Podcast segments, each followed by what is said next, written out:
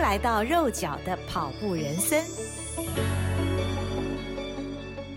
Hello，大家好，欢迎您来到肉脚的跑步人生，我是赵新平。今天我们的节目啊，请到了两位勇者。不折不扣的英雄，为什么呢？他们刚刚完成了一百二十一公里，而且限时在二十二小时之内要完成的超马赛事。不过，这个超马可不是大家平常所想的，什么台北花博超马，或是东吴二十四小时那种绕圈呐、啊，或者是在平坦的路段。他们的赛道是在甘肃跟新疆交界的戈壁。天哪，太可怕了啊！也就是说呢，呃，戈壁大家都知道是个沙漠，所以他们在这个赛程当中二十二小时，他们可以说是吃沙 吃到饱。前几天才刚刚从大陆回到台湾呢，我就邀请他们来到现场。他们是 A Pen 跟珍珍，A Pen 你好，Hello Rose，Hello 你好，还有珍珍啊，他们两位呢都是参加第五届戈壁挑战赛，我们简称歌舞的。元老哦，不过话说歌舞呢是在二零一零年举行，那今年都已经二零二三了，也就是说他们十三年前就已经驰骋在戈壁。十三年后呢的前几天，上个礼拜他们重返戈壁，而且他们参加的是所谓的 A 加赛事哦。那我想，因为我们的听众大部分都不是戈友啊，没有去过戈壁，我稍微解释一下下，就是每年的戈壁挑战赛呢，它分成 A、B、C 三队啊，A 队竞赛组啊，B 队叫完赛组，C 队一日体验组。那什么叫 A 加？A 加当然就是一种升级的一个意思哦，就说它的难度更高，而且必须你是老歌友、老歌儿、老炮才能参加。那他们两位呢，当然符合这样的资格哦，歌舞的这个成员。那谈谈看，十三年后重回戈壁的感觉是什么？A Pen，你先来。哦。对啊，十三年的确是一件蛮久的时间。嗯、事实上，这一次来到戈壁哦，感觉看到的风景哦，跟过去其实感觉差异还是蛮大的。哦，哦，这跟也也许是心境上的差异啦。嗯嗯，因为当时是抱着未知的心情啊，毕竟毕竟歌舞是呃台湾第一队参加啊，当然也是台大第一队。嗯，那所以我们都是抱着完全未知的心情去前去那里的，所以。可能带有一点紧张的情绪吧，所以没有办法很认真的呃去欣赏戈壁的景致哦。但是呢，这次呢，因为我们已经有充分的准备，我们之前有训练过很长的一段时间，好几个月。嗯，那所以这一次可能还带有一点点的余裕哦。虽然跑得很辛苦，但是还带有一点的余裕，我们可以好好的去看一看我们跑步赛道到底长什么样子。哦，那所以说。呃，如果您问我心情的话，我就是说，嗯，因为看得到风景，所以至少心情上是感觉是有更开心一点。哎呦，这真的不简单，为什么呢？我刚忘了讲啊，因为一般正规的戈壁挑战赛，它是四天三夜，长度一百二十一公里。那这个 A 加呢，A Plus 这个队伍啊，是要在二十二小时之内。把从前那个四天三夜一口气跑完呐、那各位听众知道吗？这个赛道是当年玄奘取经的路线啊。玄奘呢，当年就是从同样的地点阿育王寺开始啊，这也是戈壁海岸赛的起点。然后他一路西行到印度，但是我相信玄奘当年也没有像 A 加这么厉害啦，就说不可能 在二十二小时之内就完成一百二十一公里哦。那真真，呃，你也是十三年后重返戈壁嘛，对不对？你你在这十三年，你会想他吗？嗯，因为哦，对，我先讲为什么我叫珍珍哦，嗯、因为我们有一个叫铁熊，OK，就是科学小飞侠，嗯，然后既然有铁熊有水牛，所以我就叫珍珍。那其实啊、呃，我隔壁环很多人都叫我 Melody，所以到时候你可以叫我 Melody 哈。那呃，我其实参加歌舞的时候呢，我在第一天体验日我就脚受伤了，嗯，嗯嗯，所以因为我脚受伤的情况之下呢，呃，但我还是需要走一百二十一公里，原因是因为 A 队的女生的职责。不在速度，而在于完赛。嗯哼，OK。如果我没有完赛，台大第三名就没办法得，因为就没有成绩。所以呢，那时候我就带了一个很伤脚那部分呢，就走完一百二十一公里。所以对我来讲，你问我戈壁的感觉是什么？其实我完全不知道风景是什么，我只知道痛，因为我每走一步路就很痛。嗯，对。那呃，这次为什么要来的原因，就是因为我要把之前的遗憾。能够补足，也就是说，我之前完全不知道听到他们在什么阿育王寺，看到有很多什么六宫城，对我来讲完全没有任何印象。嗯嗯嗯、我只有的一个想法就是痛，要么就是发新闻稿。嗯、所以呢，说很多东西其实我没有任何的记忆。嗯，那这次我来参加的原因，就是因为我想要重返，然后用健康的身体去体验当时我曾经走过的路，嗯，让我自己有一点可以被回想到，所以。这是我为什么想要参赛的一个原因。嗯嗯嗯，对，这其实也是一个非常难得的机会哦。其实这个 A 加赛事呢，它也不是从一开始就有 A 加，这是后来主办单位他又想出可以让老歌友再重回戈壁的一种赛事。那当然，既然是老歌友，他的赛事等级要升级，比一般正规的戈壁赛事要再难哦，这样才有挑战性。所以呢，我觉得有这个勇气，在时隔十三年之后再重新。回到戈壁那个非常艰难的赛道，这真的是非常不容易的事哦。那当然，两位十三年前戈壁帮两位打开了跑步的大门嘛，对不对？以前都是跑步小白啊、哦。那十三年来呢，其实两位平常的竞赛成绩也是非常傲人，所以才有这个条件去参加 A 加哦。珍珍，你后来你这十三年来把你淬炼到一个什么样的程度？比方说你的全马 PB 啦，或者是说你的超马记录啦等等。嗯、呃，这三年当中，我完完成达七十八码的马拉松。哦、那我其实因为我是属于那种很慵懒的跑者，哦、也就是随性的，哦、所以呃，我是一个不好的典范，因为我不喜欢练习。所以对我来讲，我的月跑量是很少的。我基本上就是以完赛为目的，但是还是可以完赛七十八码。天呐，对，但是我的成绩事实上不是很好的。嗯嗯。那但就是因为要呃，我应该是二月的时候决定要参加戈壁挑战。嗯。那可是如果是以呃要参加这样一百二十一公里的话，依照我原来这种很。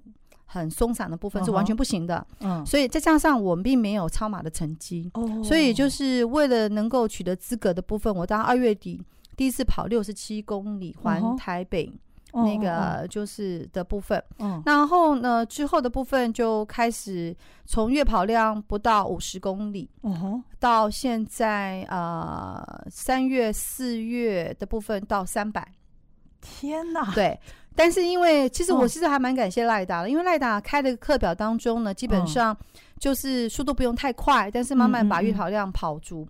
那有我也是因为这样的关系，有没有就创了这段时间的 PB？例如说我参加金门马拉松就破了我以前的 PB，因为以前成绩太差了。嗯，那我到了首马也破了我的原来的 PB，这样子对，就是其实就照一般的课表慢慢的训练。基本上就可以达到，所以我觉得，其实如果你愿意啊、呃，照你原来的课表慢慢的跑的情况之下，嗯、任何人都可以挑战 A 加啊。可是我我我我觉得还是很天方夜谭。其实刚从珍珍嘴巴里面讲到这个，我很难想象。嗯，代表你的身体完全吃得住，你的身体素质相当好，月跑量不到五十，一下子月跑量到了这个三百以上哦，这个太厉害了。而且你以前是从来没有跑过超马嘛？哎，对，其实你因为就。照赖达的原来的的的，就是他安排的训练部分，就是礼拜一的部分休息嘛，然后礼拜二、礼拜三都跑十公里，哦哦哦，OK，然后礼拜四的部分的话，也大概是跑个十公里的左右，然后六日的部分的话，要跑三十二到三十六公里。的部分，两天加起来，两天加起来，OK，对，或者是有，那因为我们为了他能够这样做，其实我就变成就是，呃，要么就是跑二一报三十，要么就跑四十二公里。那其实这样弄起来，其实你一个月的月跑量要到三百，其实是是不难的，只是说你以往的部分，你要把那个时间给空下来。嗯嗯嗯，对，那你只要把那个时间空下来，我觉得其实任何人都可以做得到。哇，我觉得珍珍这番话给大家一个非常大的鼓励。那其实 A Pen 更不用讲啊，A Pen 其实这几年来我们看到它的这个 PB 啊，不断的这个有非常惊人的成绩，然后也参加过好几场的二二六赛事。A Pen 该你了，你现在这个进化到了一个什么程度？我我先更正一下，我的戈壁花名其实是、哦、This is a pen。This is a pen 哦，这样子 OK。那但是但是因为我本来要参加歌十五的 A 队，所以其实我的花名又改了，改成谭导。哦哦，所以你现在两个花名。啊啊，对，因为从总之是要从 actor 变成 director 嘛，所以我就变谭导了。哦，对不对？你知道为什么叫谭导吗？不知道。你知道什么叫 A pen 吗？嗯，A pen 我都想联想。我跟你讲，一个就是 A 片，嗯嗯，就是因为 A 片片片导。导演就变成谭导。你看这种思考逻辑，你看很糟糕 哦。那他的那个，不过刚刚美乐蒂他刚刚提到的哦，是他的条件，他的身体素质的确是你像你讲的，他身体素质是。比一般人好很多，所以所以他才有条件用这种方式训练啊。嗯，那刚刚还有补充一点，就是说我们这个除了要是老炮了之外，哦，要参加 A 加，组委会其实还要求你要有正式的这个超马证书，哦，才可以报名的。那是几公里的超马？五十？哎，五十以上的，而且还要你还要在六十岁以下。对，要六十岁以下，对对，这些都是很很很具体、很很很很客观的这个标准啊。嗯嗯嗯。那你的你的你你的这个赛事成绩，赶快报给我们的听众听一下。你的全马 PB，其实我是很佛系的跑者啦。我平常训练，其实我们常常在这个河滨的。自行车道常常遇到嘛，你看到我其实都很少在跟他们那些跑很快的人跑在一起，我都自己慢慢跑，所以我其实我是蛮佛系的，所以我进步的速度很慢，嗯。啊，但是我持续的都有在进步，嗯，像呃，我现在最好的成绩是三月的首尔马拉松是三小时二十四分，哇，不过这花了。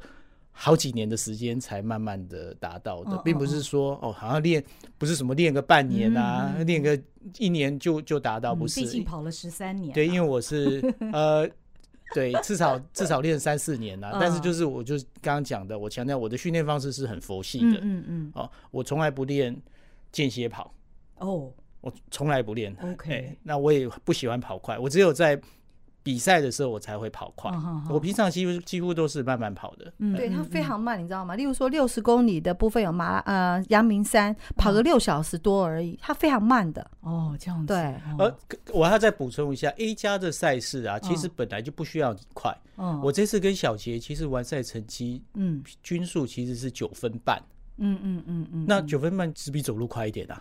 但是因为在那样的地形哦，说实在，你要九分半也是不容易啦。呃，就是说你你要有这个毅力，持续的跑起来啦。但是事实上，你需要的速度并不是快的。嗯，即使你要拿到我刚刚讲十六小时的金标，嗯其实你的均速其实只要七分二十四秒，嗯哼，嗯哼，就可以拿到金标了。嗯，虽然今年只有两个啦。我觉得这位两位老哥有讲到现在，都让我觉得他们。蛮想要推坑一些没有参加过人参加，所以他们一直都强调蛮简单的、蛮轻松的，不快啊。哎，刚刚珍珍你要说什么？哦，没有，我要讲就是说，你看那个呃弹岛这样部分有没有？嗯、其实他跟小杰是台湾的第九名跟第十名。对，是这次 A 这次的 A 加的对的重成绩，事实上是还蛮傲人的。对，的确。那刚刚呃，因为我们两位受访者讲到了很多人名啊，我要跟听众朋友们解释一下，这次台大 EMBA 参加 A 加这个赛事，我们总共有七位队员，那其中两位呢，一个就是林义杰啊，我们口中的小杰，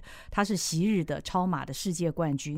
那另外一位赖达呢，他曾经拥有过这个斯巴达松，也就是要在三十六个小时之内完成两百四十。十六公里这样神人级的人物啊，那其他的几位呢？呃，是歌舞的老歌友们。那另外还有我们呃歌十四、歌十二的这个队员，总共七位参加。那这次哦，其实整个 A 加赛事非常困难哦，一百二十一公里，二十二个小时。那因为他们沿途碰到了极端的气候啊，十一级的强阵风，再加上戈壁的地形，其实大家去 Google 一下，真的。是很多变的哦，所以呢，这一次是史上最难，完赛率只有三成。那坐在我面前的 A Pen，他跟小杰，我们的世界冠军呢，获得了这次 A 加赛事大师组啊，大师组的第九名跟第十名，这是非常傲人的成绩哦。讲到这里，我觉得我们赶快带大家到戈壁上吧，哈。那这次其实呃，他的竞赛是要从下午的四点钟开始起跑，可是当天是不是感觉这个天气就不太妙，所以延后到傍晚五点才起跑？A Pen，嗯，呃，对，不是当天才不妙，嗯嗯嗯，事实上在正规赛开始的呃第二天，呃，他们就已经遭遇到非常强的这个沙尘暴哦，呃，那。我们去到起点的时候，当然风已经是吹很大啊，已经已其实也已经到沙尘暴等级了。所以呃，好像是组委会他有一些考虑哦，当然好像甘肃省政府体育局也有一些意见，嗯所以希望我们能够再等一下啊、所以所以我们就到呃巴士上躲风。哦，哦，是本来四点起跑，但是因为说要延后，我们就到巴士上等风。嗯、但是其实我们心里都做好准备了。嗯嗯。如果赛事被垄断的话，我们就只好 打包回家了。对，就白白来了，等于是。那还好，就是说。啊，大概过了三四十分钟后嘛，他才说，那我们接下来五点可以出发哦，哦，所以大家才。不晓有有的人是松了一口气啊，有的人是跃跃欲试，所以大家心情不太一样。终于，反正拍照都拍完的，所以有的人也许松了一口气。对对对，刚刚呃 A 片讲到这个熔断啊，其实熔断是股市交易的一个专有名词嘛，对不对？股市出现异常波动的时候叫熔断啊，暂停交易。那这次呢，其实戈壁挑战赛的组委会它也是用熔断这样的一个名词哦，所以大家心里面都存着一个可能，因为天气看起来不太妙，这个赛事随时被熔。断的话呢，就是随时要停赛，所以呃，珍珍，你那个时候的心情是如何？其实应该这样讲，我们在巴士上有没有那个风吹啊？嗯、那个巴士都在摇来摇去。嗯嗯，嗯。可是我觉得所有的歌友们都觉得往后延这件事情是不好的 idea。嗯。原因是因为晚上的戈壁的天气是更加的严峻。对对。然后呢，我呃，所以点是说越早开始，对大家是越安全的。嗯。那果真其实是如此，原因是因为其实你看四点钟的时候，其实风还蛮大；五点后出去的时候，其实风也还蛮大的。哦。OK，所以。所以对对我们来看的情况之下，其实所遇到的一些遭遇等等部分 is the same。所以我我个人是觉得说，其实如果可以早一点的部分是比较好的，因为这样对于选手很多的安全，也比较有点的的保障。那事实证明，就是说，其实如果比起我们在赛道上所遇到的风，嗯，跟沙尘，嗯，跟现在我们在起跑点所遇到，根本就是小 case。哦，对，大家。起跑之后才知道那个沙尘暴的厉害哦，所以呃，傍晚五点开始二十二小时的话，就是要在隔天下午的三点以前要完赛。原来是两点，呃，对，原来是两点，但是因为都延后一个小时了嘛。那大家可以想象吗？因为五点嘛，已经傍晚了。当然那边的这个日照的时间是比较长一点，它太阳下山没有那么早就下山，但是其实很快。也就要进入黑夜了。他们大部分的时间，对，九点钟进入黑夜之后呢，他们是要摸黑的，在那个你崎岖的赛道，包括比方说有所谓的盐碱地呀，上面有这个骆驼刺，骆驼刺它严重的程度是可以刺穿你的鞋底的。那另外还有这个黑戈壁，所以黑戈壁就是。呃，一个广义的一个名词啦，就是大概就是礫漠啊，下面都是礫石这样子。那另外还有峡谷啊等等的，而且可能还有一些路段要涉水，所以它整个的地形非常非常多变呢、那接下来就要请教，因为这个 A 加赛事它是一个个人赛，也就是说个人要比的是速度。它跟所谓的正规赛事啊，就是一般人参加四天三夜的那种团体赛事不同的概念。但这一次因为台大是七位，总共七位队员参加嘛，你们还是有一些策略上的安排，对不对？就是说不会是一个一个的单打独斗。虽然有小杰跟赖打，感觉上他们经验是最丰富的，但是大家还是决定要怎么样的一起走。那个策略是怎么安排？其实。应该这样讲，大部分的老歌友，嗯、就是说，应该说参加 A 加好几次的高手，嗯、他们其实大部分都是独行侠了。嗯、不过，因为那是因为他们已经好几次，所以那是那是大陆的参赛者，他们已经很熟悉路线了。哦，那对我们参加过好几次哦。哦，对，很多人还有五星，还有连续去五次的啊。哦，去两次的很多。哦，那只有我们是第一次。对，那他们很熟悉路线，我们不熟悉路线，所以。本来我们就规划说尽量能够结伴走，嗯，那可是结伴走的话，那速度对要彼此要调配了。所以刚刚讲到哦，最慢的两个，嗯，自认最慢的两个，他们就自己走在一起。嗯，那刚刚提到赖达跟小杰，嗯，赖达是神人嘛，对不对？对，斯巴达双神，所以他他认为他要在前面哦，立立的这个这个团队，那我们就让他在第一梯队。对，那第一梯队的话，那就只能够。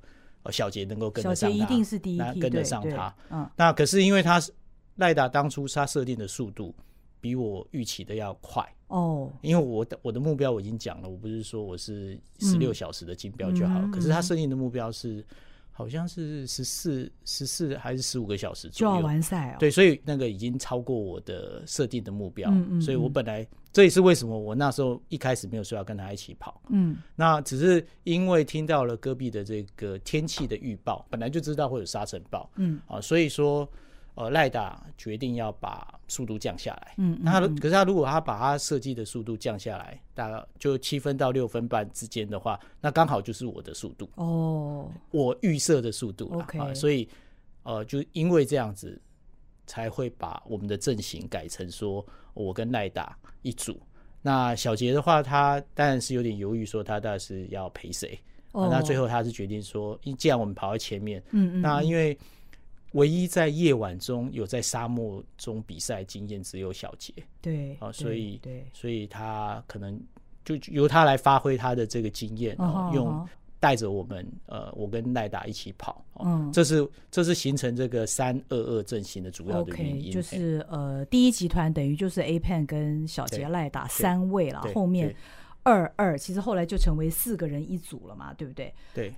对，我们刚开始的时候是三跟四，嗯，然后变成四的时候，其实一开始因为大逆风，嗯，在大逆风的情况，有一些人他的心跳的部分就过高，哦，那过高的部分的话，就会变成他后面的三四他就没办法完成，哦，所以后来我们就我就跟条子两个就是后来我就跟他讲，那我们就降速，嗯，嗯，然后降速到我们原来想要调配的部分，就会变成三二二。的组合三二二的组合，所以基本上它还是一个有伴同行的一个参赛策略。对，嗯，第一次去的话，其实结伴会比较恰当，因为毕竟我们对路线都还不熟悉。是是是，虽然十三年前跑过了，呃 呃，路线改了，哦，路线不太一样，而且当时是分四天，又是一个团队的赛事嘛。那这次是不到一天的之内要完成，所以当然事前我知道你们都一定。看过那个路线的地图哈，一百二十一公里，它总共起点之外，总共是有九个 CP 嘛，九个检查站，对，九个 checkpoint。那所以沿路这是需要自导航的，对不对？自导航，而且需要自补给的一个赛事。那身上的负重大概有多重啊？呃，基本上我们要扛一点五公升的水，嗯，OK，然后再加一些强制的装备，嗯嗯，嗯，强制的装备包含你要有冲锋衣啦，你要保暖层的衣服啦，嗯。然后有如果假设你又要带那什么杖。的部分，你又得要携带着，然后同时间还有一大堆的补给品，对，都还放在上面。嗯哼，我觉得偷偷加糖应该到，有的可能很重吧。我这边的部分大概要四到五公斤左右，对，也是不轻哦，是也是不轻。嗯。检查站的话，它只提供饮水嘛，对不对？呃，目前所有的 checkpoint 的点，大部分都只有提供饮水，只有在 CP 四、嗯，因为 CP 四的部分它开放亲友进去、嗯，然后可以在那边做一些热食的补给。哦，那除了 CP 四以外、哦，所有的点都只有水，没有其他的东西。哦哦，哦，所以非常严酷。那 A 片讲讲看，你们三人集团等于说是在台大的这个七人的组合当中，你们是。最强的，最强的也跑在最前面的，但是一路你们碰到的环境跟天气情况，其实跟大家是一样的。沿途你的历程是什么？跟大家分享一下。哦，我先补充一下刚刚提到的天气的部分哦、嗯。其实我们一开始从大陆的歌友的分享，我们就知道晚上的戈壁是没有风的哦。所以，我所以我要补充一下，为什么我们在巴士上面延后一小时，大家是觉得很。不恰当，有一个很重要的原因是，你如果延后一个小时出发，嗯、你就会晚一个小时到达。对，呃，那个黄古驿。那因为到就是第八个 checkpoint，就是嘿 CP 八，因为 CP 八通常在 CP 七、CP 八，呃，稍微有点能力的，大概那个时候是开始天亮。嗯嗯嗯。那因为天亮以后会起风，嗯哦，所以你越晚到达，你就会越越早遭遇到风风。嗯，嘿，所以。大家对于延后一小时这件事情，就是觉得很不安，主要是因为这个因素。嗯，不过那是过去的经验，这一次是截然不同的，对不对？呃，这次在沿途就碰到风，不是这样说，就是说大家已经从天气预告知道说隔天会起风。嗯哼，那但是起风的时间，大家大概也知道说是天亮后不久。哦，会碰到更大的风。对，所以你，所以我刚刚强调说，你越早。到 CP 八，对你会越有利。嗯哼，所以你会看到完赛成绩里面前五名基本上都是在十七个小时，嗯哼，可是再来就跳到十九个小时了，嗯嗯，中间没有十八个小时，为什么？哦，因为他们找到的优势是很明显的。哦哦哦，但是他们也同样是五点起跑，就是说他们脚程快了，他们早一点抵达那个 CP 八。对，这也是为什么他们很多都是独行侠，哦，因为他们就不会受到你的其他团队的。因为你可能要互相等待。对对对对对，哦，当然当然，嗯，那谈谈看你你们这一路你跑过来的这种感觉是什么？嗯、跑在戈壁的赛道。对，对。我我大概描述一下我们经过的路程啊，嗯、因为我们一开始是三个人的团队嘛，跟着两位神人级的，我其实我也是挺辛苦的，不过他们都是很认真负责的，在。一开始，因为不是一出发就是沙尘暴嘛，嗯、所以说他们两位就轮流帮我在前面挡风。哦，嘿，那更厉害的是，因为小杰他有，就是刚刚讲他有极地超马的经验嘛，所以他跟我们一样都手拿着手持式的 GPS。是，可是他的 GPS 的画面跟我们不一样。哦，我们是看着轨迹跑，对，但是他是看着罗盘电子罗盘跑。哦，他他只要知道下一个 CP 点的方向。就是他只 focus 方向，然后中间有一些道路，也许没办法直接跨过去，但是他就要根据他的经验去绕过那个障碍物。嗯，我你了解我的意思吗？我了解，我了解。所以他会走捷径，是是。那可是没有这种经验的人，他可能就会按照路径去走最好走的路。对对对。那所以说，在前面这个十几公里。我们因为小杰，所以我们有取得不错的优势、嗯、啊，就是呃，小杰不断的带我们走捷径，当然也是有代价的，就是路都特别不好走，因为那那那段刚好是雅丹地形，所以。它有很多地形的变化是很大，但是路不好走这一点哦，小杰他不怕，这个我有经验哦。为什么？因为小杰是我们哥十一的这个队员嘛。嗯、那当然我不可能跟他跑在一起，他是 A 队。但在参加哥十一的时候，他就告诉我们他是人肉 GPS。我还记得当年我听到这句话的时候，我我真的是啊，什么叫人肉 GPS？后来呢？二零一九年，我又跟他一起参加呃纳米比亚的赛事，七天六夜，两百五十公里哦。我真正的见识到什么叫做世界冠军，因为这些赛事之前他都是没有练的。而他在纳米比亚呢，其实当大家非常艰苦作战的时候，其实小杰他是来度假的，就是 你知道吗？他他平常工作很忙，那他来参加这样的极地赛事，对他来讲是一种休息。那他也就凭借着他的经验呢，嗯。他就看着方向，然后他不在乎那个路有多难，因为那就是他的强项。再难的路，他都要走那个最快的那个捷径。哦，所以我见识到他真的是非常厉害。对，那那后来呢？后来你跟着这样的一个优势一起，呃，对，所以我们有抄了一些小捷径啊，所以节省了一点距离啊。但这个最后也反映到，我们最后完成的距离其实只比大会距离多了。大会距离是一百二十一公里嘛？事实上，我们也只跑了一百二十四点八。这个，这个我必须强调，这是一个很不错的成绩，uh. 能够跑进一百二十五公里以内，实际距离啦，嗯嗯嗯，都算是已经算是紧贴着路线走。嗯嗯嗯，那就是我刚刚讲到前面，因为在天黑之前的风都很大，嗯嗯，所以其实非常消耗体力哦。就是要刚刚讲心率高，嗯，其实就是这个原因，因为它。你感觉是在跑平路，虽然有点凹凸不平，嗯，但是它基本上是平的。嗯、我是说，在水平上面上它是平的，虽然路是凹凸，有点呃崎岖不平。嗯，可是为什么你的心率会高？是因为你逆风跑的时候，跟跑上坡是一样的意思，哦、因为你有持续有阻力。哦其实对我而言，我也很吃力，哦，因为不但是逆风跑，然后又上上下下，其实对我的这个大腿的股四头肌也是很吃力，甚至都快要。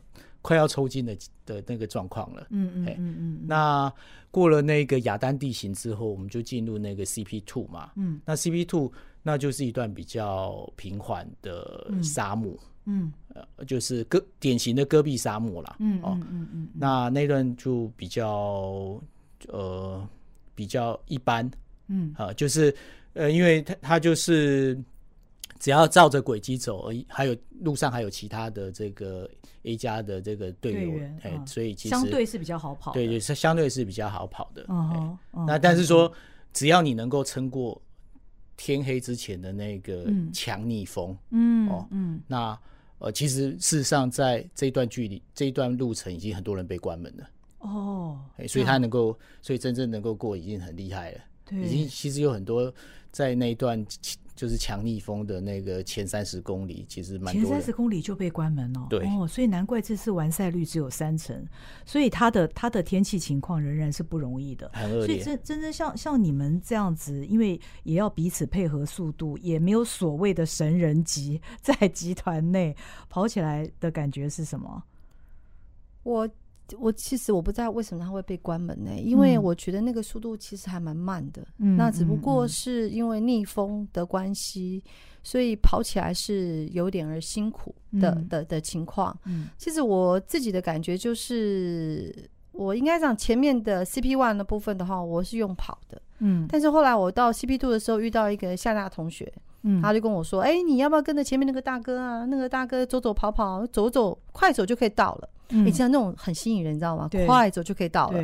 所以我当时就把所有的引擎 shut down，用快走的方式 follow 他。哦、然后的重点就是，它的好处就是你不用看方向，因为他你跟着他就好了。他方向很，就是他也就贴着那个地标走，这样你就跟着他就走了。哦，那其实他的时速大约是一个小时跑六点五。”嗯，公里，可他用六点，他用走的，哦，那你就发现他六点五，你本来以为这样算应该还蛮轻松，没想到再这样逆风要走六点五，其实要很 strong 的，嗯，所以我就记得，我只记得我就是走一走，跑一跑，走一走，跑一跑方面的跟着他的的速度，嗯，嗯，那只不过。那个地形是多变的，因为举个是有些是沙，因为我不知道 A 片它走到哪个地，因为我就我知道有些部分的那个呃路有没有是很多沙的，那你跟那种沙的部分就踩下去，嗯。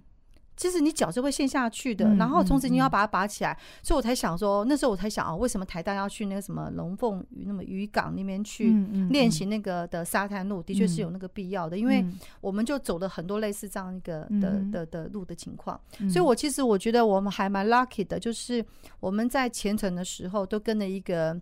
老大哥，然后、嗯、他是很有经验，他很有经验的。然后我们都是走走跑跑，走走跑。所以我其实我那时候心率大概只有一百一、一百二左右啊，这么低哦。因为我本来心率就很低，哦、所以就是，所以你会发现说，其实就这样子，嗯，走走跑跑就可以到了。所以其实 A 加真的是不难的。哦，哇哇哇！身体素质，身体素质，身体素质，太厉害了。那我想，其实你们第一个的那个重要的目标，就是要赶快到 CP Four 嘛，第四个检查点。因为那个一方面有亲友团在那边，呃，会煮热食给大家吃，然后大家可以在那个里面稍作休息之后，再进行下半段的路程。其实唯一比较浪漫的路段就是 CP 过了 CP Two 之后，因为 CP Two 之后开始天黑。哦，那天黑之后，事实上我刚刚讲到，它戈壁是没有风的。嗯，那那又整段又是沙漠地形。嗯，所以我们就是在没有风的，全部都是黑暗的沙漠当中，然后我们三个人一起一起跑。因为我头灯是照地下，我还。突然间看见一只那个小生物在我前面跳跳跳跳跳跳跳跳，我想说这是什么东西呀？嗯嗯，仔细去看，是一只很小很小的老鼠，但是它尾巴很长很长，大概是它身体的五六倍长啊。就是大小姐就跟我说，那就是沙漠典型的跳鼠。哦，但是呢，他后面又补了一句：有跳鼠就代表有蛇啊，因为蛇会吃那个跳鼠，对，因为那个跳鼠是它的食物嘛。哎呦，所以我们好运气很好，没遇到蛇。哎，当年我们在跑戈壁的时候都没有想到会碰到生物，哎，因为几乎是不会碰到生物，因为沙漠生物是晚上才会出来。哦，了解。以前我们晚上都在帐篷里面睡觉。对。哦，所以这个其实是有它的那个危险性在里面。呃，我不会说危险的，但是至少在。夜晚的沙漠里面跑步还挺浪漫的。哎呦，会感觉到浪漫，所以这些人其实是很有余裕的。因为已经没有风了啊，没有风就觉得轻松很多了啊。哎，怎么办？讲到这里，我都觉得好像是一百二十一公里不难呢，怎么会被你们讲成这样？那完赛率只有三成啊！这个实在是太不合理了，太不合理了。嗯，我想听众会很好奇，你们都穿什么鞋啊？因为那边既有软的沙，又有硬的盐碱地啊、礫沫啊等等，这是要穿越野鞋吧？以你来说，你穿什么鞋？A Pen？我其实是穿大陆品牌的软底的训练鞋，就有弹性很好的训练鞋，有碳板的。呃，没有碳板哦，因为我在。呃，之前的训练就是环夜跑这个台北大台北六十七公里的时候，嗯、我发现如果你要长时间的穿鞋子，嗯，前进的话，穿碳板鞋不是一个好的选择，因为它会让你的脚底很疼痛。嗯嗯嗯。那所以我是选择没有碳板的鞋，我特别去找没有碳板的鞋子来穿。但不是越野鞋，是跑鞋。呃，对，但是这个标准也不能够一概而论啊，因为像赖达，哦，他就疯疯的穿的那个碳板，不是 Nike 的 Nike 的 Next Percent。哎，这个这个实在是，嗯，这个他他拼速度的。哦哦哦哦，那对，那哎，讲到这里要讲一点刺激的，让我们来听一下，他这个赛事怎么会这么难呢？为什么完赛率只有三成？你们到目前为止都说不难，很简单，可以完赛，一百一二十一公里，OK。我我觉得它很难的地方是在哪里？嗯、就像我们今天 skip 到 CP 四到直接到 CP 七好了。对对对，像我我前面就看到非常漂亮的峡谷，那也是无风，然后其实很舒服。可是当我到了 CP 七的时候，其实只有一个转弯而已。嗯，那就是一个沙尘暴。嗯，那样的沙尘暴，就举个例子，前面你可能可以用时速就快跑一点点，你可能是大逆风。嗯，但是。如果是以 CP 七那种强力的部分，我举个例子，我走五步，我退一步。哦，大到这样。嗯、对，呃，那时候我遇到的能见度，我只能看到十公尺左右。嗯哼嗯哼，我其实很多东西我完全看不到。嗯，嗯，嗯，我其实带了风镜。嗯，对，嗯，嗯，所以其实那个。那个它的变化是很大的。举个例子，你可能在前面很轻松，完全没什么风，慢慢走。嗯，没有打个卡完之后一转弯，瞬间变成超级强。嗯，然后接下来你就会看到沙子就跑起来了，石头也在飞起来了，然后打到你身体。嗯，那时候小杰跟我说：“你这种东西叫算什么？就是刚开始起跑。”他说：“这个这种风没有什么好，没什么问题的。你有没有听过什么叫做沙子打在身上的？”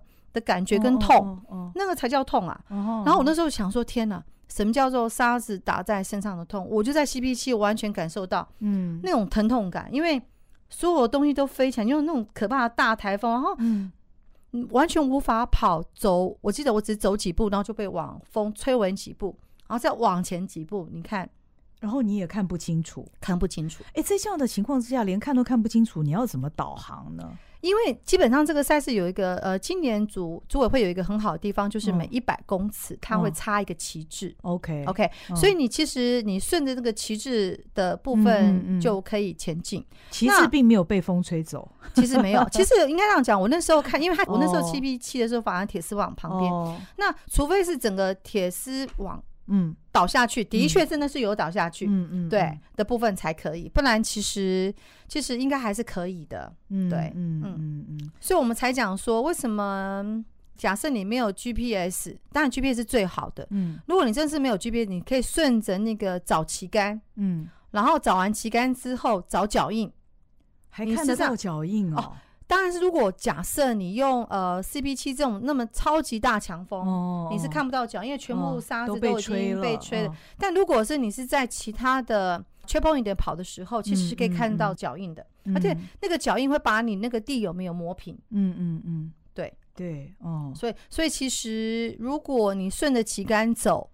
是可以走回来的，嗯嗯嗯，对你你们身上的装备，其实你的因为都带着很大的风镜哦，都把脸整个几乎大半都遮住了，然后也带着头巾，把脸都给围住，但还是吃得到很多沙，对不对？应该这样讲，你知道吗？就是不知道为莫名其妙，就是你在沙漠上，你就一直流鼻涕，哦，就是我记得我从一开始跑到。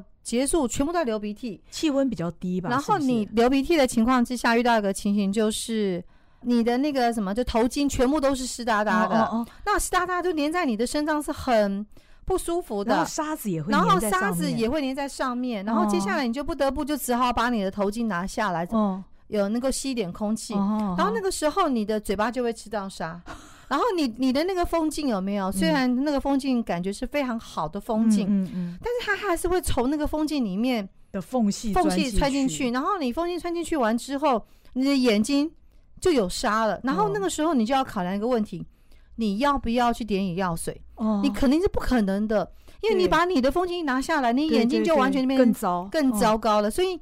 你就只能在这种很恶劣的环境之下来走，所以我觉得其实刚刚 A 片有谈一个很重要的事情，就是前面早点离开的，他的速度就会很快。对，举个例子，如果假设他的阵风一来的时候，我如果可以早个一个小时到那个地方去，我就不用怎么样，就是走五步退一步。我搞不好，我可能时速七的时候，我可以慢慢的通过。可是如果遇到那种很超级大的强风的时候，你耽搁的时间可能会多一两个小时，嗯，所以这也就为什么很多人被关门，嗯，我觉得是很大的一个因素，嗯，就是它的气候是很多变，而且是顺变的，嗯，你很难去想象。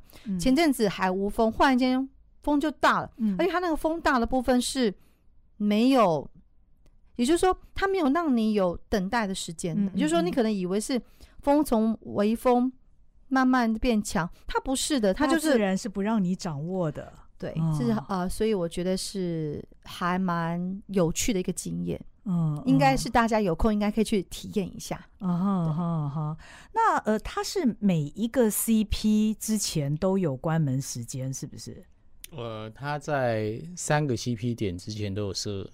设关门时间，嘿，不过但是也是为了安全性考量啦。我我觉得这次其实台大参赛的七位队员呢，其实他们一路没有被关门，这是很很难的一点。那最后之所以为什么是 A Pen 跟小杰两个人名列第九跟第十呢？那是因为他们在最后因为遇到了这个十一级的阵风，赛事宣布熔断的那个时候呢。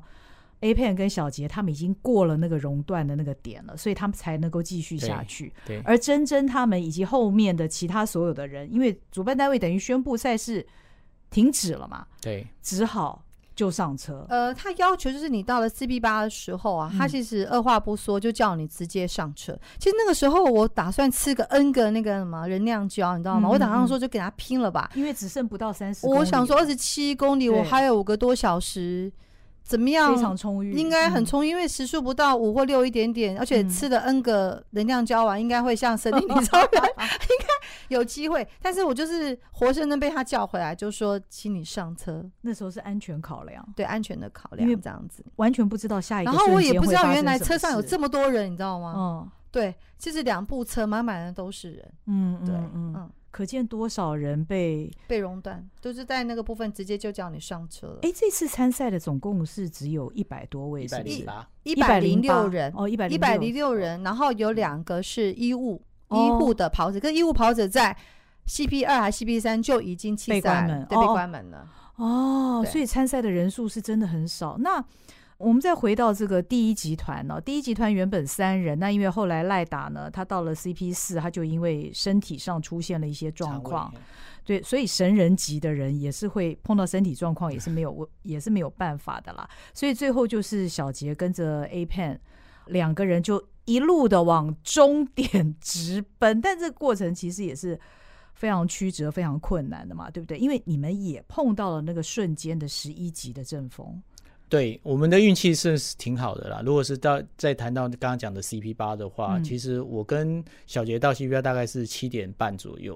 其实那时候七点半，对，其实那时候都没有风，哦、呃，或者说风不大，哦、天已经亮大概也一个小时左右。哦、但是其实风不大。嗯，那我们就很快的就离开。而且我们离开那个黄古义的时候，就 CP 八的时候，嗯、呃，事实上我们前方还有一些 B 队的成员，他们从六点开始陆续的出发，正规赛的成员，正规赛的，嗯、然后还有我们后面还有一些 A 队的部分 A 队的也准备要出发，嗯嗯，那我们就是在没有风的情况下离开黄古义，嗯，只是说一出去之后就遇到大风，嗯嗯，那。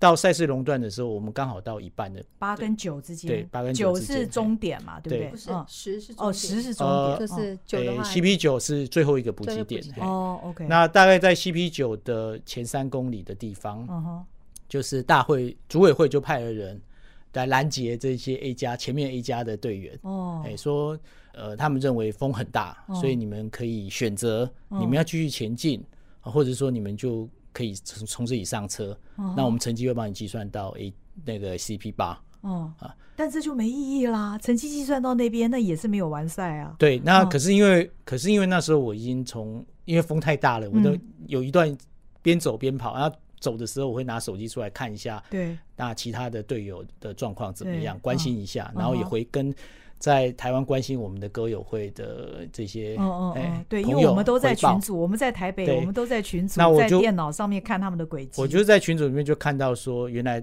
后我们后面的同伴都被熔断了，嗯，所以整个赛道上面台大只剩下我跟小杰两个人，哦，我就说，我就跟小杰说，我们不可以上车，我们一定要继续往前，嗯哼，哎。虽然小杰一直开玩笑说，我要我要上车，我要上车，他的意志是很坚强。对，那但是我们还他还最后我们就是还是拉着我们一起一起这样往前的。可是我还记得那个时候有看到你赖的一个讯息，你说你很想回家，哎，对，好想回家，那风实在是太大了，嗯，因为你连走路都觉得很困难，嗯，那时候身体已经感觉到累了吗？呃，身体是累了，但还还跑得起来。嗯，只是说这个风，风实在太大，风是大到说你就是连走都觉得怎么阻力那么大。嗯嗯嗯，我都很怀疑我这二十七公里走走得到吗？所以你没去是正确的，所以真正没下车是正确的。嗯，因为你看我跟小杰都这二十七公里都花了五个半小时才到。哦，最后的二十七。你知道我在车上的时候啊，我就我其实是有想要下车的，但是因为你知道吗？嗯，当全车人。都坚持不下车的时候，你想要当那个人，就需要一定的勇气，你知道？我最后还跟我讲，哎、欸，我要下车嘛？而且他们不会让你下车吧？这也很危险。没有，变成他到他到最后的时候，他是建议说大家都在车上，他等于是啊、嗯呃、停止比赛嘛。嗯。然后到了呃最后一个部分，他有跟我们讲说，如果你想一下下去的话，嗯，他在 last moment 会让我们下去的，只是只是在车上所有的人，嗯、有一个大陆的同胞其实是。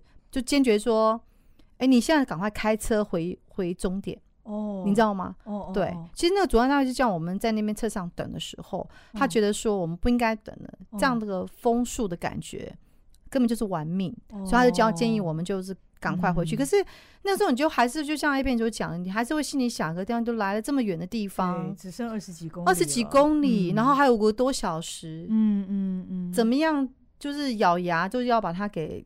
给撑下去，可是就是我我那时候我是觉得，我觉得就是一直很想下去，但是那整个的局势就让你觉得说，你如果这样子真的走下去完之后，那个全车可能会公干你的感的感觉，这样子。对，我我觉得这是戈壁迷人的地方，当然这是我们对于大自然的无奈了。但是就是说，参加戈壁挑战赛，不论是四天三夜的正规赛事，或者是这个 A 加二十二小时一百二十一公里的赛事，你在这个全程你必须要做非常多的选择。哦，你自己决定的那个策略，其实它就会决定你下一步是怎么样，以及你能不能抵达终点。而那个选择在那个当下，其实你不会知道自己到底是对的还是错的。那这个当然会让我们日后再回想起来，会有很多的情绪、很多的回忆在那个里面，就会让我那为什么我们会觉得戈壁是一个很特殊的地方啊？但是呢，我觉得主办单位的决定还是对的，就是你，你永远不能跟大自然对抗，因为你永远不知道那个可能会致命的瞬间什么时候来到。嗯，那最后，所以 A Pen 跟小杰抵达终点了。我们快转一下，这二十几小时你们是用跑走跑走的嘛？对不对？跑走跑走是最后十公里，嗯、因为真的跑不起来了。当然、嗯，当然就是风很大那段时间。嗯，还有就是说，最后虽然最后的十公里风有开始变小，因为接近河谷哦，呃，所以风有变小，但是那时候就真的就累了。哦，那这时候累的时候，就展现出我这个素人跟国际级选手的差异是什么？嗯，差异就在在他的这个意志力哦，他的意志力就是。小杰的意志力就是很强，嗯，他如果已经决定他要到终点，嗯哼，他不管怎么样哦，再怎么累，我我看得出来，因为他练习量不足，他跟我一样也都很累。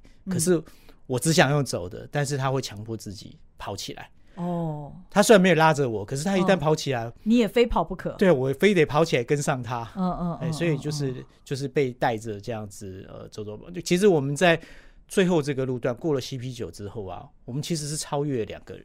两个 A 加的选手，超越大陆的 A 加选手。对，其实就是在过了 CP 九之后，其实路上还有很多 B 队的，就其就正规赛的 B 队的。嗯嗯。然后，当然他们这些 B 队的都对我们很崇拜啦。对，太牛了，还跑得起来啊！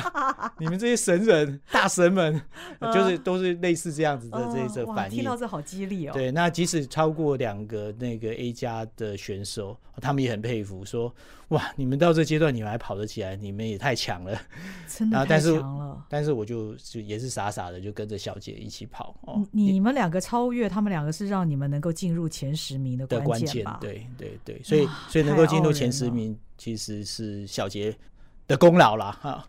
太傲人了，太傲人了！哦，我现在看到真真有点万谈的眼神。哦，其实不会啦，因为我、嗯、我觉得这次戈壁的东西，呃，很多东西让我觉得就是很多的变化无常。对，然后也不要把自己的命运掌握在他人的身上。嗯哼对，嗯、哼因为我会这么讲的原因，是因为我刚刚谈到是说我一开始是跟那位大哥前走，嗯、我就认为。我不需要知道 GPS，我也不太需要知道方向怎么走，因为跟着他就好了。对，而且加上说，我平时也都相信我的 partner，他会带我到终点。嗯嗯。所以呢，其实我对整个路线怎么走，我是完全 no idea。嗯。然后到了 CP 四，我就忽然间幻想说，应该如果这种情况的话呢，我我的手机也不用带了，反正就有人会带我，所以我就把我的手机就丢在 CP four。哦，对。然后我从来没想到我的 partner。在 CP 五的时候会发生腰痛，他没有办法往前。我也从来没有想过，原来愿意带我去的那个大哥，在知道我的 partner 弃赛完之后就弃我而去。对，身上也没有手机，我没有手机，我我我就独自一个人，然后我就在 C，而且 CP 五的时候，那个基本上是一个公墓区。然后呢，我不知道方木对，然后呢，我就完全不知道方向。嗯、然后呢，同时间也问了，我想说男士应该非常的 gentleman，你问他说我是否可以跟你同行，他应该会答应你。对就没想到我就被拒绝了。所以我就记得一个人，他不行嘛？哦，因为你知道吗？当时就是第一个，我很担心我的 partner，嗯嗯，嗯然后我觉得他很严重，嗯，然后因为他很严重，所以你到了 CP 五的时候，你没有办法补给，嗯，然后没办法补给的情况之下，大陆的同胞又往前走。所以你一方面要追他，嗯，然后你又要又没有任何的补给，其实那个时候的心那种那种心力交瘁的那种情况，然后再加上你完全无法反应，然后你只能傻傻的，就是看着那个灯，因为我们每个人后面都有一个闪灯嘛，就看那个闪灯就离你越来越远，然后你就你就只能这样子有没有？就像一个傻蛋样子的追着那个头灯有没有？就往前跑，但是你你往前跑的速度跟他往前跑的速度是。你看，我之前是走走的，对，他现在是跑起来的，嗯，那所以等于是我们的距离就越来越远，然后接下来我就看不到人了，哇，那就得就落入那个黑暗当中，对，就你一个人，然后呢，基本上我的头灯因为换了，不知道为什么这样的原因，完之后我那个原来的大头灯变成小头灯，我的小灯就是小小的亮光，只看到前面十公尺，对，我就想说，哎，奇怪，为什么会在这个地方？然后呢，不知道方向。就一个人，然后那时候你就是开始做一个人生的抉择，就是嗯，你要放弃或不放弃，嗯嗯，对。如果你放弃，就按个钮，就有人来接你；但如果你不放弃的话呢，你至少能够试试看。所以那时候我觉得我也蛮奇怪，就是我只是在想说。就试到最后一刻吧。等到我真的走到那个方向，连那个头灯、那个亮闪灯我都完全看不到的时候，我再来考虑我要不要放弃。但我真的觉得老天爷蛮好的，帮你关了一个山一串双完之后，又帮你开了另一串双。所以忽然间我就遇到有另外一个有另外一个伙伴，他就咬个苹果出现了。哦，然后呢，我就问他说：“我可以跟你同行吗？”他说：“好。”哦，然后那个的神人其实是完成六大嘛。哦，所以他的速度应该是跟 A 片差不多的。然后，可是他就是因为这样的关系，就带着我，然后教我怎么变方向。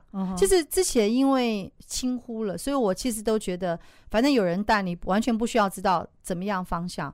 所以呢，后来那位大哥就教我怎么去认方向，怎么去练旗帜。所以我后来才发现，原来那不难，嗯只是因为你懒，你不知道怎么去做，你把你所有的。生命或所有东西交在别人的身上的时候，其实是一个傻蛋。对，我觉得，所以我觉得这次学完之后就知道是说，原来别人在对你任何的承诺，你还是不要把自己放进去，你一定要把所有的东西要 own 在你的身上。嗯，这个时候你才能够立于不败之地。嗯嗯，对。所以我其实还蛮感谢我那个贵人的，因为我那个贵人的关系就是他教我怎么变方向。然后怎么去走？但我觉得人还是蛮奇怪，就是当你所有的东西都恢复完之后，你开始心中的小恶魔就会产生，因为我心想说，因为你知道我是参赛最老的一个女生，然后只有五个人参赛。你说只有五五个女生参赛的大我，就是我那个年龄组只有五个女生。哦哦。然后那五个女生当中，你开始就有一个一个幻想，就是说。搞不好有一些人啊，这些人没有来，maybe 你可能有机会进前三名。然后你又我又对那个奖牌有超级那个 执着的，我都想说，这个时候如果我抛弃那个教会我那个部分的话，因为那个无风你知道吗？又顺风可以跑了，应该可以跑了。可是我看他因为太累，因为他大约上上礼拜参加伦敦嘛，又走这么久，他说我们用走的就好了，所以我都在想说，要如果跑起来的话。搞不好还有机会。你想抛弃他？我就想抛弃他，但是想都不行，因为如果你抛弃他，人家对你是非常有恩的，因为好不容易大家走在一起，然后就一起前行。所以我觉得，在整个 trip 来看的话，对我来讲，其实是充满了。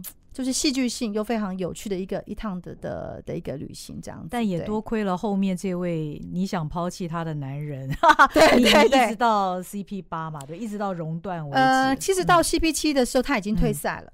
哦，他退赛，因为因为风太强了。他跟我讲说不要比了。哦，因为当时我们到 CP 七到 CP 八的时候，还应该还有六七个小时。嗯。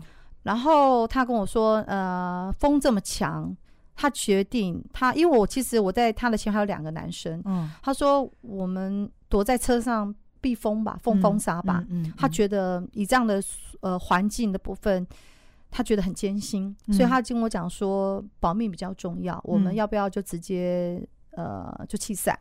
然后我看着他说不要，我不要弃赛，嗯，因为我就想说我。”在那种坟墓区，这个乱晃，我都没有弃赛了，我怎么可能在这种环境弃赛呢？嗯、所以我就说不行，然后我就抛弃他走了。嗯、所以我就觉得，可能是老天爷听到我的呼喊声，就是要我想要独行的方式，就 就招来风风那个风沙来了这样子。对对对，嗯，哇所以我觉得我后来其实我还蛮感动，就是我要感谢台大的伙伴。嗯，为什么呢？因为。当我被熔断，然后进了 CP 八的车上的时候，嗯、我看到了赖达，嗯，我看到了安植，嗯，其他的伙伴。伴其实你那种感觉，嗯、你知道吗？你所有的不安跟所有的委屈，就忽然间宣泄了。嗯、然后我记得那时候，我其实我现在讲还蛮感动，就是我记得我那时候我眼睛是含着泪的，嗯嗯，我跟他们哭诉我的所有的遭遇，嗯嗯，嗯你知道吗？就是。你一个人被抛弃，然后在黑暗当中，uh huh. 然后完全的无助。嗯、uh，huh. 然后我接到他跟我说：“你就不跑快一点呢、啊？你跟我们走就好啦，你跟我们走，你就不会被抛弃啦。”然后，然后那个他其实他是在安慰我，然后我就跟他讲说：“我被另外一个人解救。”然后拉雅就跟我讲说：“ uh huh. 你跟那个人讲。”来台湾吃猪肉算我们的，嗯、我们好好的招待他，这样子，嗯、他对我们家的那个队员很好。嗯，然后再加上是安植，其实他是很累的，嗯、但他看我上车完之后，他马上让位让我坐。哦，你就觉得那种那种听命，这就是伙伴，就是伙伴。然后你会觉得，其实很多东西就是很小的心意，都让你感恩在在心头。嗯，对。途中一度。这几个伙伴其实是没有跑在一起的，但是最终因为相同的命运，因为熔断了，都到了那个回收巴士上面。是。是有那种他乡遇故知的感觉啦，对不对？虽然一车上都是人，但是你看到自己的伙伴还是不一样。就是你看到他的时候，嗯、你忽然间就看到一个亲人，你就跟他诉说你所有的委屈，嗯，然后，嗯嗯、然后你发现他看到你的时候，知道你所有的委屈。我记得那时候钟姐就拿了两个湿纸巾给我，嗯，他说：“美乐蒂，你不要再讲。”嗯，你先把你的脸擦干净。你知道你那个嘴巴那个风沙多可怕？你要保持形象，台大的女生要美美的。真有趣，对对对，就对，所以我就觉得跟一群很有趣的人，然后一起去完成一个你认为很有趣的赛事。嗯、然后，其实我整个的回想起来，我真的是没有任何要推坑。嗯，我我真的觉得说，你只要学会怎么样看旗帜，嗯。然后赛道事先 prepare 好，嗯，其实用走的，你都可以走到，然后也可以在二十二小时完赛，嗯，这是真的，嗯嗯嗯。所以大家可以想象嘛，在那个赛道上面，其实有很多不同的场景，很多不同的故事同时在发生哦。当他们在回收车上呢上演的这一幕的时候，其实呃，A Pen 跟小杰还继续的往终点前进，最后他们的成绩呃是。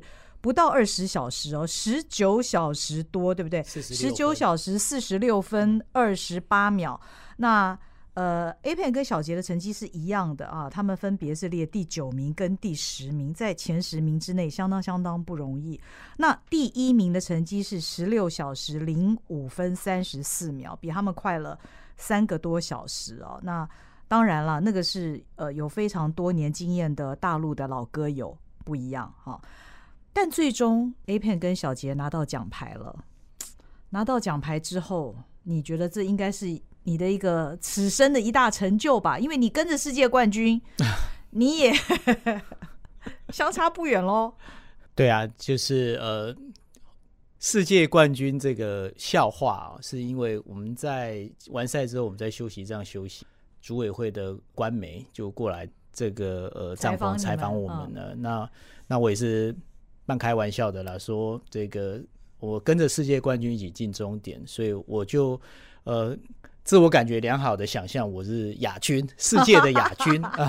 没错啊，没错啊。所以，所以大家都哈哈哈哈大笑这样子。嗯、那，但我我也了解了，我也只是比较稍微厉害一点的素人罢了啦。但不能，嗯、还是不能跟国际选手比。那重点是能够在突破这些困难，然后在这场比赛里面能够完赛。那是不是拿到好成绩还是其次，但至少能够完赛哦，就让我就是很开心。嗯、但是好的成绩的话，因为我们至少我们都带着，我们应该有看到照片，我们进终点的时候是有带着我们台大戈壁挑战队的黑风旗，嗯啊、呃，一起进终点。嗯、那那我认为这个意义是很大啊、呃。为什么？因为台大已经从戈十五、十六、十七都没有正规。赛的队员对，因为疫情的关系，所以没办法回到好几届没有参加。对，那时候我们台大第一次回到戈壁就全员 A 加。嗯，好，那在这个前提之下，所以我们一定要回到终点。嗯，然后挥舞的我们的这个台大的黑风旗。嗯，然后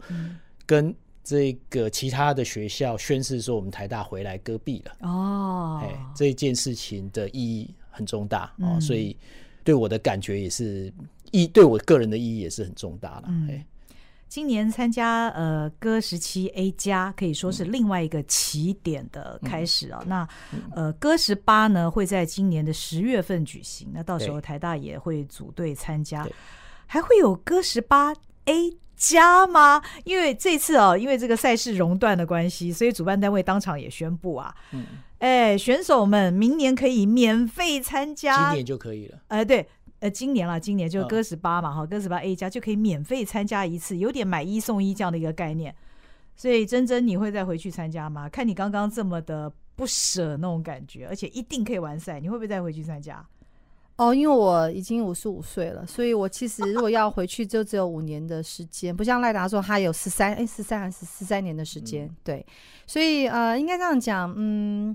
我我有在考虑，再想想，但是因为我本身刚好有一个赛事是十月日月潭马拉松，哦，所以这个跟我的赛事其实是有一点点 conflict，所以现在还在呃，就是还在协调当中，嗯、因为毕竟还是在以赛事为为主这样子，对对对，对对。对，所以现在还是蛮 struggle 的。哎，可以跟听众朋友们广告一下哈，就是因为呃，这个珍珍呢，她每年都主办日月潭的这个赛事啊，那都是在十月份举行。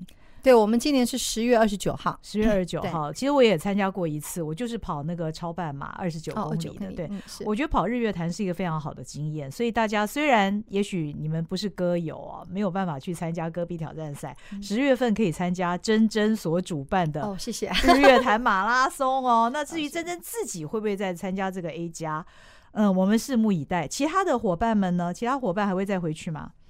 嗯，其实因为那个安植他就是哥十八的执行长，嗯，所以他有任务在身，所以我觉得他应该是没有办法 A 加，嗯，对。那至于就是终结或者是赖达，因为赖达他好像要想要准备参加二水。